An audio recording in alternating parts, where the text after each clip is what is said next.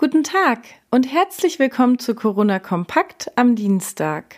Gestern war es endlich wieder soweit. Die Friseursalons in Schleswig-Holstein durften nach sechs Wochen Zwangspause wieder öffnen, denn durch einen Corona-Erlass der Landesregierung mussten die Salons geschlossen bleiben. Nun wurde die Maßnahme gelockert und die Nachfrage war riesig. Die Kunden standen mancherorts Schlange. Viele Friseure reagierten mit verlängerten Öffnungszeiten, um den Ansturm der Kunden zu entzehren.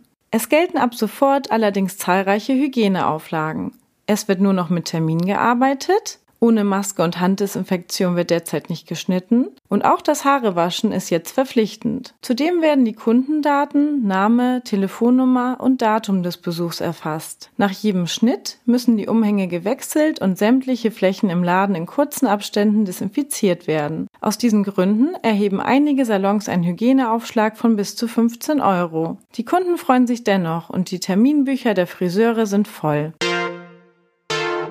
Bei den Religionsgemeinschaften ist die Euphorie noch gebremst. Zwar dürfen jetzt wieder Gottesdienste abgehalten werden, doch längst nicht jede Gemeinde will das auch. Ein Beispiel, die Kirche in Sühlfeld. Der Kirchengemeinderat mit Ulrich Bärwald an der Spitze hat beschlossen, auf die Sonntagsgottesdienste weiter zu verzichten. Es seien viele Fragen zur Lockerung offen. Bereits am Sonntag hatten die Kirchenvertreter Kritik an der festgesetzten Zahl von 15 Quadratmetern je Gottesdienstbesucher geäußert.